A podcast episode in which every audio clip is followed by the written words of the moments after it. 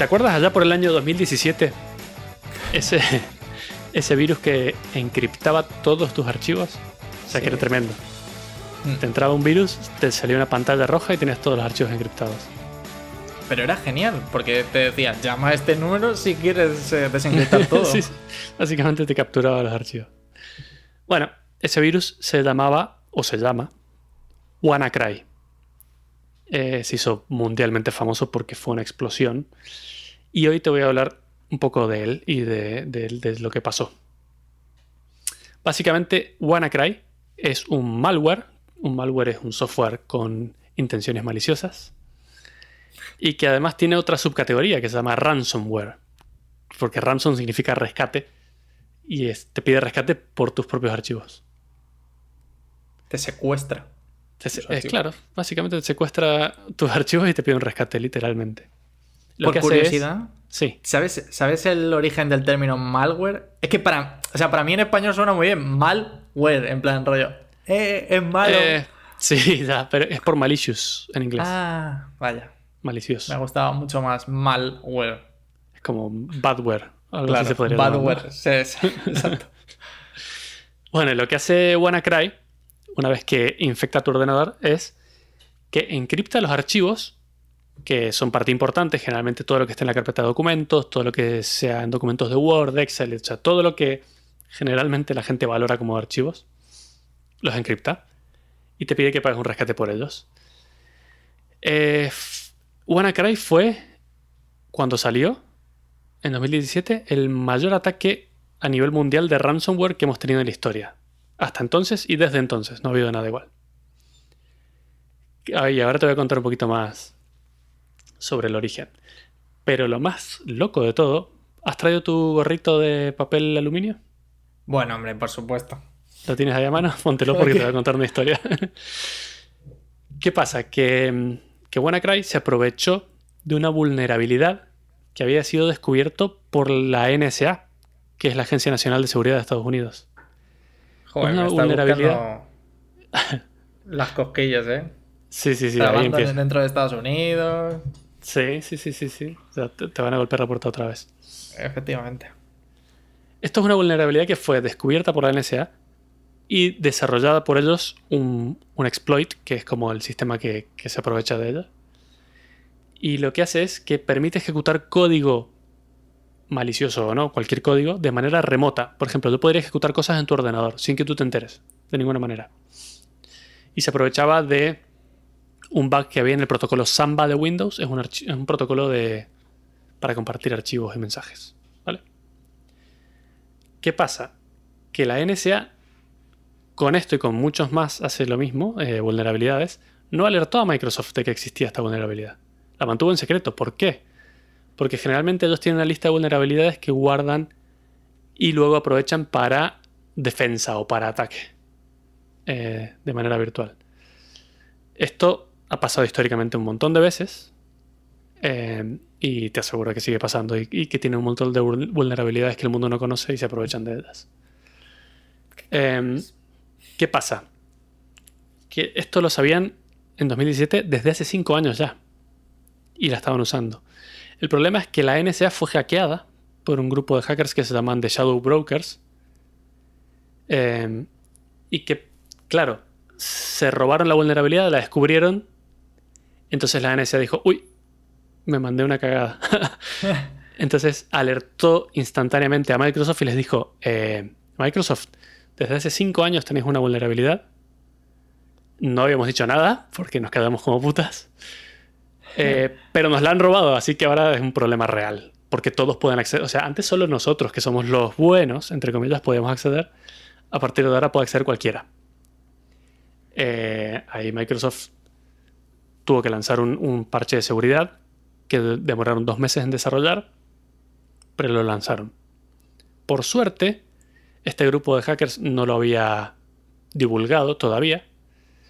Pero bueno, como tres meses después, o sea, un mes después de que eh, Microsoft haya lanzado el, el parche, los hackers lo publicaron. Entonces ya cualquiera podía aprovecharse de esa vulnerabilidad. ¿Qué pasa? Que a pesar de que Microsoft había lanzado la- el parche, la gran mayoría de gente no había actualizado Windows. El típico mensaje de tienes que actualizar Windows, ¿quieres actualizar? Y tú dices, no, no, no, ahora estoy jugando al Counter-Strike, déjame. Al LOL. Al LOL. Entonces, claro, si bien había un montón de gente que se había actualizado los sistemas, había mucha cantidad de gente que no lo había hecho. Bueno, entonces de esta vulnerabilidad se aprovechó el virus de WannaCry. Otra cosa muy importante, Windows XP había perdido el soporte. Windows XP es un sistema operativo del año 2001. Incluso a día de hoy, sí, del 2001. Incluso a día de hoy, 19 años después, hay un montón de ordenadores que tienen Windows XP. Que ya ni siquiera tiene soporte. Significa que no salen actualizaciones ni parches de seguridad para esas cosas. Pero es lo que contaste en el capítulo anterior de hackers. Yo me imagino esa empresa de, de mm, molinos eólicos diciendo, si es que siguen funcionando. Claro, está funcionando. Alguien me lo mantiene. Para el que no haya escuchado el capítulo, es el capítulo 47, en el que hablamos de hackers y, y bueno. Ahora, este capítulo va un poco también relacionado al tema, porque claro, esto ha sido desarrollado por hackers y ahora voy a contarte un poco más sobre un hacker muy importante. Bueno. Eh, ¿qué? White hacker. Un white hat, claro, de sombrero blanco.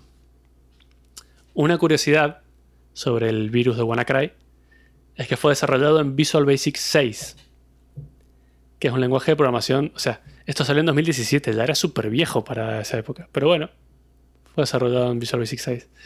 Y es curioso porque yo aprendí a programar en Visual Basic 5, fue el primer lenguaje de programación que he usado nunca. Poco después salió Visual Basic 6 y eso fue como lo que me disparó al mundo de, de la programación. Eh, es un lenguaje bastante feo. Pero bueno, está bien. Era muy fácil. Te dejaba poner botones y ventanitas y cosas. Bueno, y ahora te voy a contar cómo funciona WannaCry. La gran mayoría de virus... Sí. La gran mayoría de virus entran a tu ordenador cuando le haces doble clic y lo abres, ¿no? Es como, toma una foto de Miley Cyrus en pelotas. Ábrela. Y, y al final era un virus. Pero bueno, lo loco de este virus es que si bien podía infectarte de esa forma, porque funciona así perfectamente, se aprovechaba de la vulnerabilidad que te he contado antes, que se llama Eternal Blue, eh, y permitía instalarte el virus sin que el usuario haga nada. O sea, yo voy a tu ordenador, lo escaneo, y si descubro que es vulnerable, toma virus. Y ya está. No tienes que hacer nada. Instantáneamente ya estabas claro, afectado. O sea, te subía el virus, ¿no? Al ordenador primero. Y lo ejecutaba. y te lo ejecutaba. Qué bueno. Claro, como permitía ejecución remota, no había, no había forma de escapar, básicamente. Mierda. Lo único que había que hacer es actualizar el sistema operativo. Yo por eso siempre digo que las actualizaciones son súper importantes. Yo veo una y digo, actualizo. Rápido. Rápido. Sí, sí, sí. por algo está ahí. Bueno, eh, inmediatamente lo que hace el virus, como dije antes, es empezar a encriptar todos los archivos del ordenador que él considera que puedan ser de valor. Incluso aquellos que están en un pendrive o, o que tengas conectados en un disco duro externo por USB. Te lo han encriptado Cabrón. también. Impresionante. Y lo más loco de esto es que a su vez escanea toda la red local de ordenadores para ver si hay algún otro que sea mm, vulnerable y lo infecta también. Y no solo la red local, sino que llamaba a direcciones IP aleatorias por internet, buscando más equipos aleator- eh, vulnerables y los infectaba también. Esto se parece al, al COVID, básicamente, porque se empieza a expandir tremendamente. Eh, y bueno, una vez que terminaba el proceso de, de encriptar todos los archivos, te cambiaba el fondo de escritorio de Windows por una imagen toda de color negro, con letras rojas, que ponía, ups, tus archivos importantes han sido cri- encriptados. Y te daba una serie de, instrucciones de cómo recuperarlos. Y a la vez te, te abría un programa que no podías cerrar y si lo cerrabas se volvía a abrir, muy, muy de virus, que te daba todas las instrucciones en el idioma que elijas, porque tenías un desplegable con un montón de idiomas, y te podía dar las instrucciones de cómo recuperar eso. Básicamente, lo que te decía era que los pasos que tenías que seguir eran transferir X cantidad de bitcoins a una cuenta. Y ya está. ¿Qué pasa? Que mm, eh, mucha gente no sabía cómo comprar bitcoins. Al día de hoy no lo saben. Entonces en, las instrucciones incluso te explicaba cómo ir, comprar los bitcoins. Mierda, qué jefes. y depositarlos en esa cuenta. Genial. Y generalmente pedía, no sé si el rango era aleatorio o estaba siempre fijo, pero era entre 300 y 600 dólares el equivalente en bitcoins, ¿vale? Y te preguntarás por qué bitcoins, por qué no una transferencia en claro. dólares. Y, una transferencia al banco de, no sé, de A nombre de Adrián. Eh, claro. Claro, justamente porque los bitcoins son anónimos. Entonces, si bien se pueden ver los movimientos, nadie puede saber a quién pertenece esa cartera de bitcoins, ni, ni puede controlar que los gaste o no los gaste. Eso es lo bonito y lo malo de los bitcoins a la vez. Que se pueden usar para cosas buenas y cosas malas. Eh, pero bueno, como si esto fuera poco, este programa terrible del virus que te salía, se abría solo, te mostraba un contador de tiempo que iba descontando por segundos y te decía, como no pagues esto en una semana, eh, te voy a borrar todos los archivos directamente. O sea, tienes 6 días, 23 minutos, 55 segundos, no sé qué. Eh, entonces tú tenías que ir corriendo, comprar bitcoins y pagarles. Y ahora yo te pregunto, ¿qué harías tú si te pasa esto en tu ordenador personal? Si me pasa esto. Sí, ya tienes todos los archivos encriptados. No los puedes encriptar porque no sabes la clave con las que han sido encriptados. No los puedes ver. Tienes información importante. A ver, es que como ya hablamos en el capítulo anterior, yo soy una persona precavida y tengo backups. Muy bien. Em, yo eh, formateo el ordenador. ¿Lo formateas? Sí, yo sí, yo sí. En este caso sí. Ahora. Te voy a poner el caso de. Tienes las fotos de tu boda y solo están ahí. Y, y pago como un campeón. Pagas. Eso es lo que habrá hecho mucha gente. Sí, sí, no, y yo, vamos, estoy segurísimo que pagaría. O sea, si sé que hay algo muy importante que no puedo, o sea, que necesito, clarísimo. Claro, sí, es lo que dicho mucha gente. Pero bueno, te voy a contar un poco la historia de este ataque. Esto, como te dije, pasó en 2017. Exactamente fue el día 12 de mayo de 2017. Lo recuerdo. ¿Lo recuerdas como si fuera ayer? No, lo recuerdo porque hay, o sea, la anécdota es graciosa cuando empezó el ataque, porque en cuestión de horas estaba por todo el mundo. Sí, exactamente. Exactamente por lo que te dije cómo se replica, es como un virus. Y yo en aquel momento estaba trabajando en el BBVA. Como te puedes hacer una idea, los bancos no son muy de actualizar. Ya hemos hablado de esto en algunos capítulos. Sí. Entonces, la mayor parte eh, de sistemas de, o sea, de todo, de sistemas de redes, de todo, estaba en, en por debajo del Service Pack 1 de XP. ¿Vale? XP, de verdad. XP. Literalmente enviaron un email a todo el banco diciendo, si estás en un sistema Windows, por favor, apaga el ordenador y vete a casa. Sí, efectivamente, eso pasó literalmente no solo en, los bancos, sino en un montón de empresas que fueron infectadas. Em, el 12 de mayo de 2017, según la evidencia luego de toda la investigación y todo, se registra que el primer, la primera víctima fue registrada a las 7.44 de la mañana y fue en Asia. ¿Vale? 7.44 de la mañana em, de horario UTC. Todos los horarios que te voy a decir van a ser UTC, que es el horario central. Vale.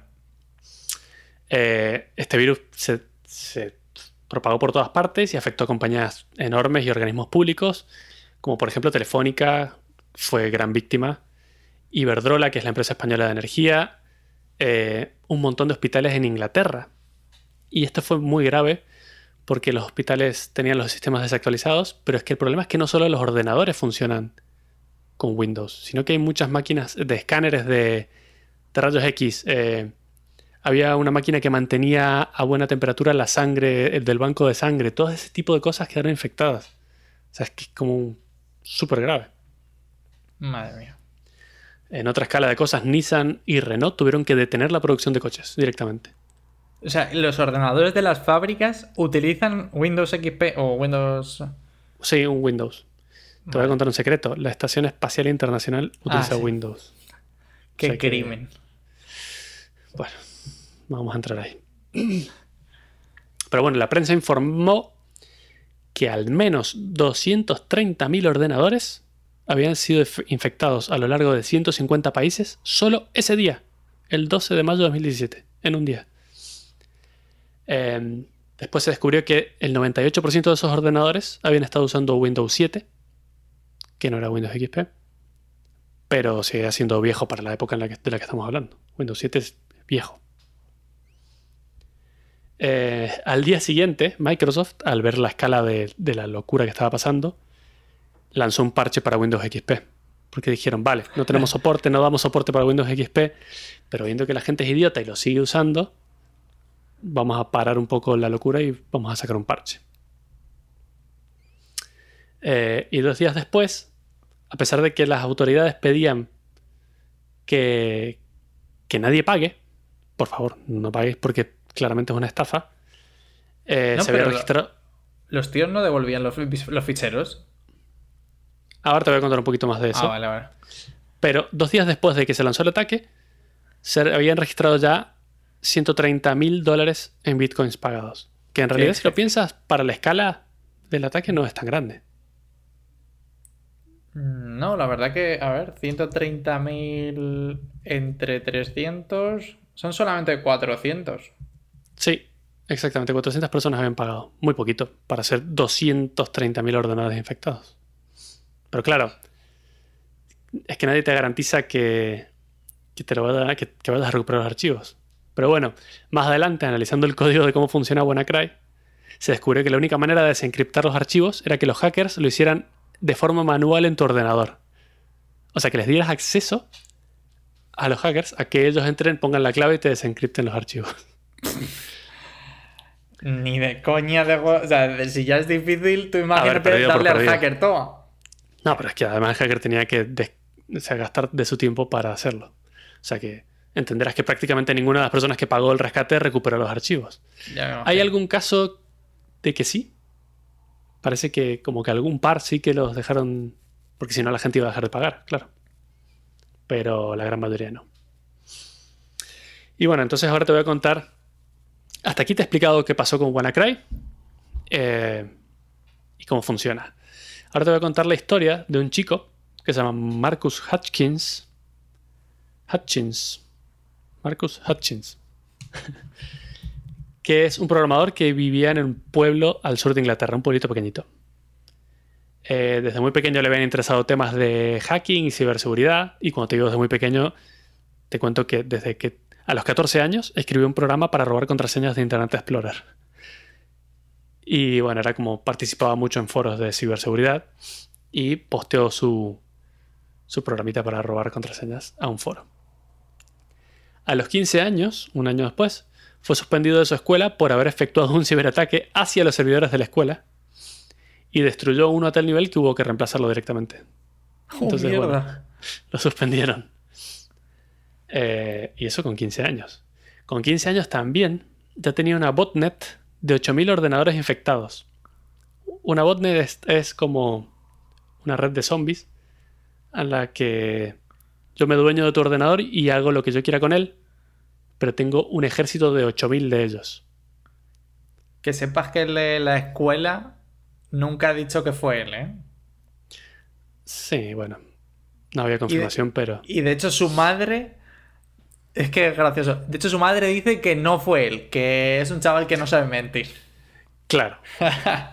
sí, ¿qué va a decir su madre? no sé, ¿qué te, va a decir tu madre? O sea, qué guapo eres, hijo. Un niño que con 15 años ha tenido una botnet de 8.000 ordenadores infectados con un virus que le había escrito él mismo.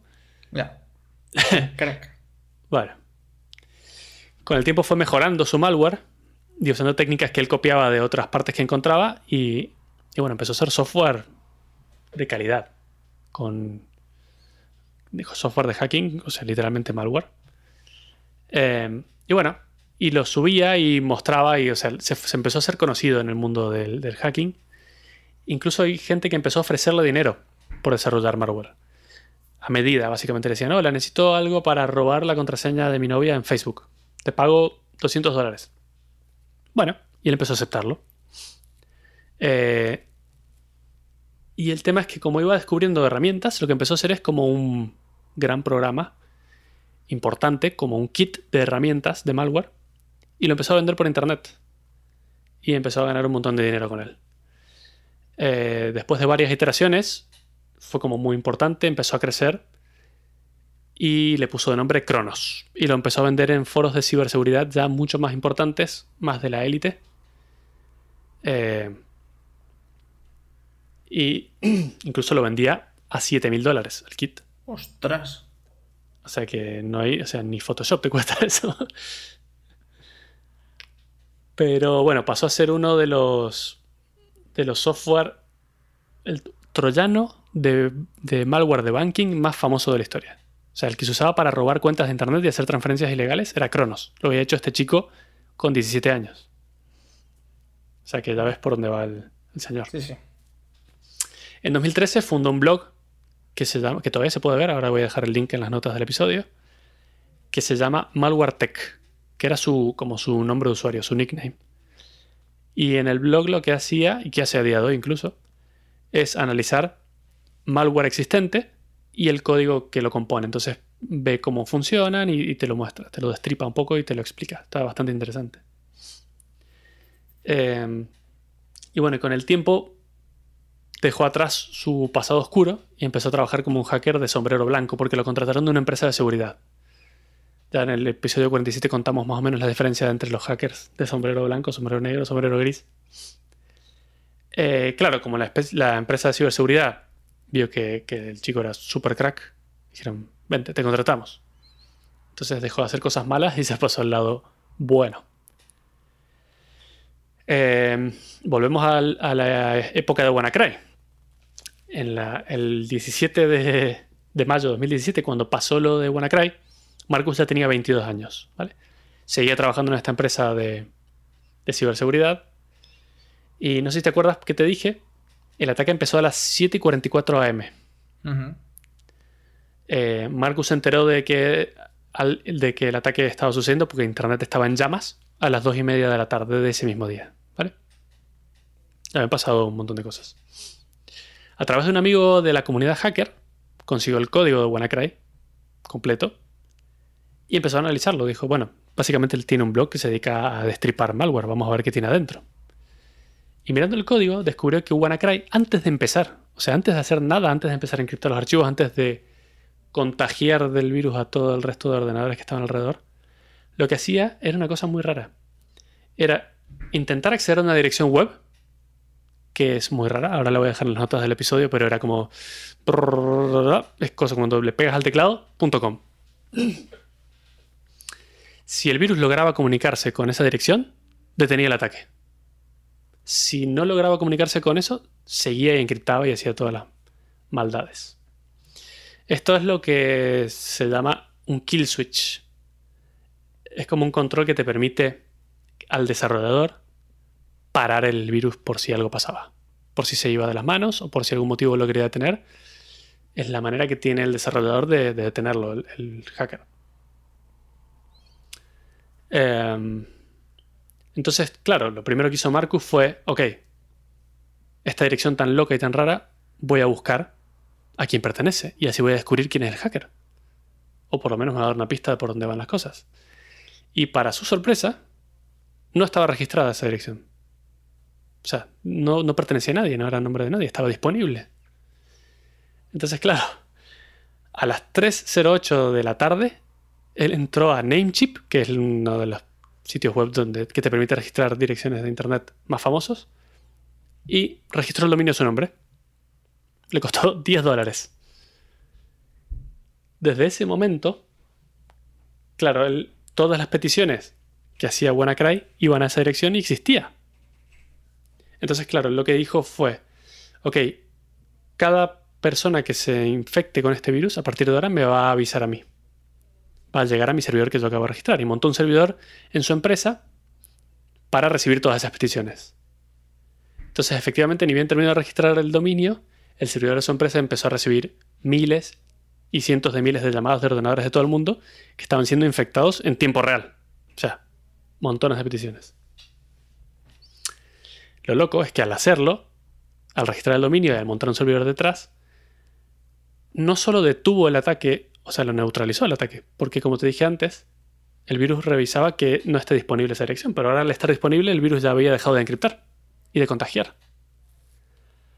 Entonces, bueno, no solo estaba neutralizando el ataque, sino que además estaba obteniendo un montón de información súper interesante y súper eh, útil de, de cuántos ordenadores estaban siendo infectados. Porque cada vez que se infectaba uno, hacía una llamada a ese servidor. Entonces, bueno, cuando se dio cuenta de lo que había logrado, como acabo de salvar al mundo, básicamente, salió corriendo a. Sí. Salió corriendo a, hacia donde estaba su madre, porque vivía con sus padres todavía. Y le dijo: Mamá, mamá, acabo de salvar al mundo de un virus. Y la madre estaba cocinando y lo mira y le dice: mm, Bueno, muy bien, querido. Muy bien, cariño. Y siguió cocinando. claro, totalmente inconsciente de, lo que acaba de hacer su hijo, básicamente. Eh, bueno, básicamente con toda la información recopilada, Marcus creó un mapa del mundo con todos los datos en tiempo real, donde podías ver desde dónde venían las peticiones y empezó a recopilar información súper interesante. ¿Qué pasa? Que al día siguiente de todo esto, cuando los hackers que crearon WannaCry se dieron cuenta de que Marcus lo había detenido, lo que hicieron fue atacar con un, con un ataque de denegación de servicio a los servidores de Marcus.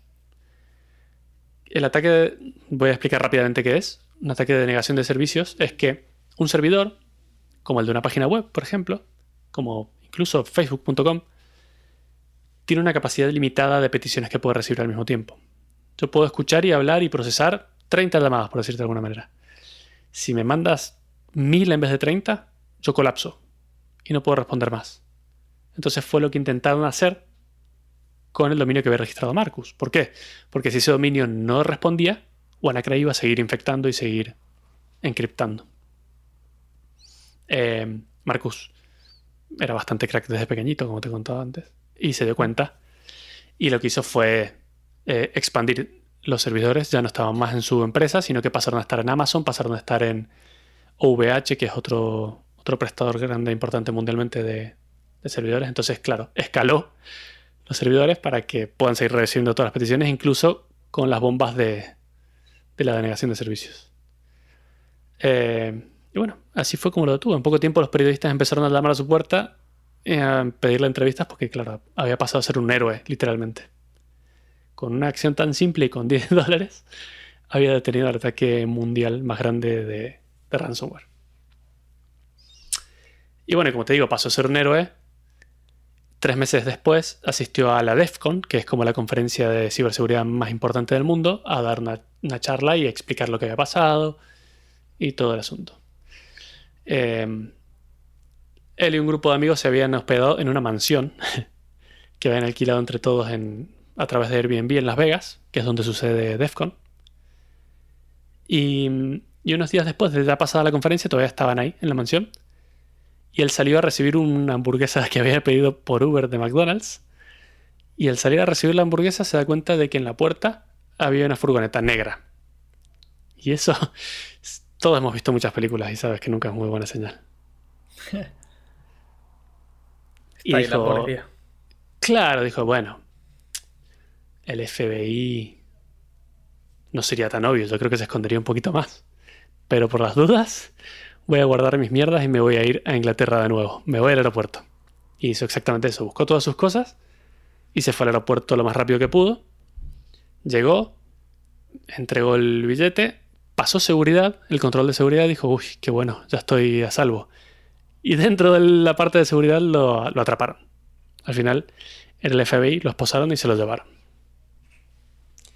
Eh, después le aclararon que el FBI lo buscaba porque había descubierto en otras conversaciones que había tenido con otros hackers, que bueno, la historia es muy larga, pero para resumirla, él había asumido la responsabilidad y la autoría de Cronos, el virus que te dije que, era muy importante para robar datos bancarios. Entonces, el FBI le aclaró, le dijo, sabemos que no tienes nada que ver con WannaCry, te agradecemos el bien que le has hecho al mundo al, detenerlo, pero básicamente tienes un pasado jodido y sabemos que eres tú ahora. Em, en 2019 fue sentenciado a un año de supervisión. Ni siquiera estuvo preso. Simplemente estaba como muy controlado, no podía salir de Los Ángeles. Em, y el juez fue muy bondadoso porque entendió que cuando cometió el crimen él era muy pequeño. O sea, a los 15 años te estoy diciendo que empezó a desarrollar Cronos. Y además había hecho un bien al mundo deteniendo WannaCry. Entonces, como equilibró esto y le dijo, vale, está bien, te vamos a dejar vivir. Y básicamente hace un par de semanas ha salido en libertad. Ahora mismo él está en, Los Ángeles todavía, esperando ser deportado a Inglaterra, porque claramente lo van a deportar. Pero ya le han dado un montón de contratos de ofertas de trabajo de, de empresas de ciberseguridad. ¿Qué te parece, Marcus? Me parece sensacional. Que sepas que además, por curiosidad, eh, creo que solo tiene una mano, ¿no? Si no me equivoco. Esa parte no lo sabía. Creo que, si no me equivoco, sí. Marcus Hutchins. Si no me equivoco. Mm, o sea que con, una sola mano detuvo al virus. Y, mm, y no sé si fue analizando el código, ¿vale? Yo lo que había escuchado era que metió a WannaCry en una máquina virtual y escuchaba las peticiones. Y se dio cuenta de que había una petición a un dominio en concreto. Sí, efectivamente. Hay una. En las notas del episodio voy a dejar también, porque hay un montón de análisis. Y hay un vídeo de YouTube muy bueno en el que te muestran en tiempo real lo que es el virus. O sea, literalmente infectan un Windows XP en una máquina virtual y te va mostrando cómo va encriptando las cosas, cómo intenta contagiar a todos y cómo intenta llamar a, esa URL. Muy interesante. Y bueno, al final, ¿quién fue el creador de, este virus? Porque hasta ahora sabemos quién lo detuvo, sabemos todo, pero ¿quién fue el creador?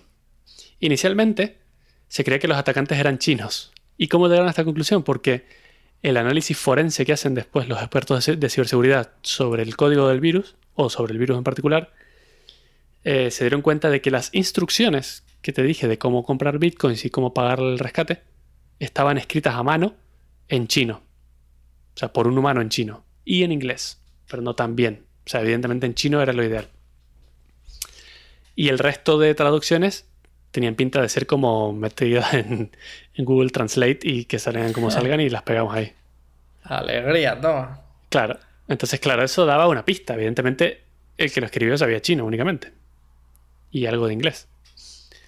Eh, ¿Qué pasa? El 18 de diciembre de 2017, el gobierno de Estados Unidos anunció oficialmente que el origen del virus era Corea del Norte y que el virus había sido lanzado bajo órdenes directas de Kim Jong-un. Joder, con el amado líder. El amado líder, indeed. Em, unos meses después, en septiembre de 2018, el Departamento de Justicia de Estados Unidos inculpó a Park Jin-hyuk como el creador del virus WannaCry. Encontraron exactamente la persona que lo desarrolló. Em, era un hacker, es un hacker famoso en su mundillo y tenía ya en las espaldas un montón de cargos de, de cibercrimen. Y lo curioso de todo es que Park era parte de un equipo de seguridad del gobierno de Corea del Norte. O sea, eso confirma la teoría de que de que el amado líder había, había enviado la solicitud. Eh, entonces, bueno, se, sobreentiende que el gobierno norcoreano estaba involucrado en toda la situación. Así que bueno, ahí, ahí quedó el asunto. Encontraron al, culpable. Esto no detuvo nada, básicamente. O sea, detuvo muchas cosas, pero a partir de ahí han salido un montón de copias del virus WannaCry. Incluso al día de hoy, eh, ahí sigue dando vueltas. O sea que te recomiendo que si te mando el mail con las fotos de de Miley no lo abras y que actualices tu ordenador porque sigue estando por ahí. Solo que además sin el kill switch ya no, ya no se puede parar. Así es que con cuidado. Ahora, hay un dilema moral. Te hago una pregunta. ¿De quién es la responsabilidad de, de este suceso? ¿Es del desarrollador del virus que lo hizo? ¿Es del gobierno de Estados Unidos que se cayó durante cinco años que, que esa vulnerabilidad existía y no se lo dijo a nadie? ¿O es del usuario? Bueno, del usuario en este caso no mucho porque, bueno, sí, del usuario por, no actualizar, el sistema. A ver, todos... Hay gente que tiene más y menos culpa, ¿no? O sea, los usuarios son en realidad... Se piensan que siempre están protegidos dentro de casa y que no... Bueno, dentro de la red de casa no me van a atacar, no sé qué. Bueno, ahí todavía no solo eso que si, decir. Si no abro ningún archivo no pasa nada y en este caso no era así. El usuario no tenía que hacer nada. Pero bueno, aún así, tú no piensas que un programa o sea, pueda estar mal simplemente porque sea antiguo. Que esa es una de esas cosas que me sorprende de la informática. Te tengo que decir. O sea, que un programa sea antiguo sea malo, no sé. Como si un castillo dejase de ser castillo porque se construyó hace, no sé, 400 años. No, no, claro, pero, cámbiale la puerta de vez en cuando cuando está podrida. Claro, sí, pero eh, lo dejas ahí, lo dejas estar. No, no sé, me parece lo menos culpable. Pero, eh, hostia, el gobierno de Estados Unidos, la NSA, manteniendo un, o sea, un exploit de esa categoría cinco años. Y es que si lo piensas, para ellos es un arma hiperpotente. Básicamente me puedo meter en cualquier ordenador, cualquier ordenador Windows, porque no había parches en esa época, nadie lo conocía. Me puedo meter en cualquier ordenador Windows y ejecutar el código que yo quiera. Ya, bueno, ya con tu moral, ¿sabes? Pero. Sí, la NSA y la moral no van en la misma oración, históricamente. Entonces, bueno, no sé. A ver, ellos lo justifican como. Sí, es una herramienta que usábamos como defensa contra gobiernos que nos atacaban y. Pero. A saber para qué lo usaban. O sea, no creo yo que eh, los gobiernos de otros países no sé, mm, vayan a utilizar Windows XP, ¿sabes? Es que es muy raro. Nadie. Bueno, no sé, te sorprendería.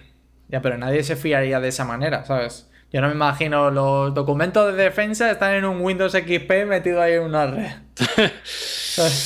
Te sorprendería, es lo que te digo yo. No sé. Entonces me parece como muy absurdo eh, la excusa esa. tienen pinta mm. de, de, ser un backup, o sea, de ser una puerta trasera backdoor a otros ordenadores de gente normal y poder espiar en general a todo el mundo. Yo te digo el, punto de vista de Microsoft. A Microsoft le ah. hicieron esta pregunta y Microsoft dijo abiertamente la culpa es del gobierno por no haber avisado de esta vulnerabilidad. Y a saber cuántas más tienen que nadie conoce. Claro, ese es el tema. ¿Y el del desarrollador? el desarrollador era. Eh, no, nunca lo sabremos bien, pero tal vez estaba bajo órdenes del amado líder. Y si no, si no fuera por eso, tenía una finalidad monetaria, eh, poca moral y le ha dado igual. Ya. Eh, ya te lo dijo Adri en el episodio anterior. Haz backups. Con eso estarías a salvo. Y te lo digo yo en este episodio. Actualiza el ordenador, el móvil, la tele, la lavadora. Actualiza todo a la última versión siempre.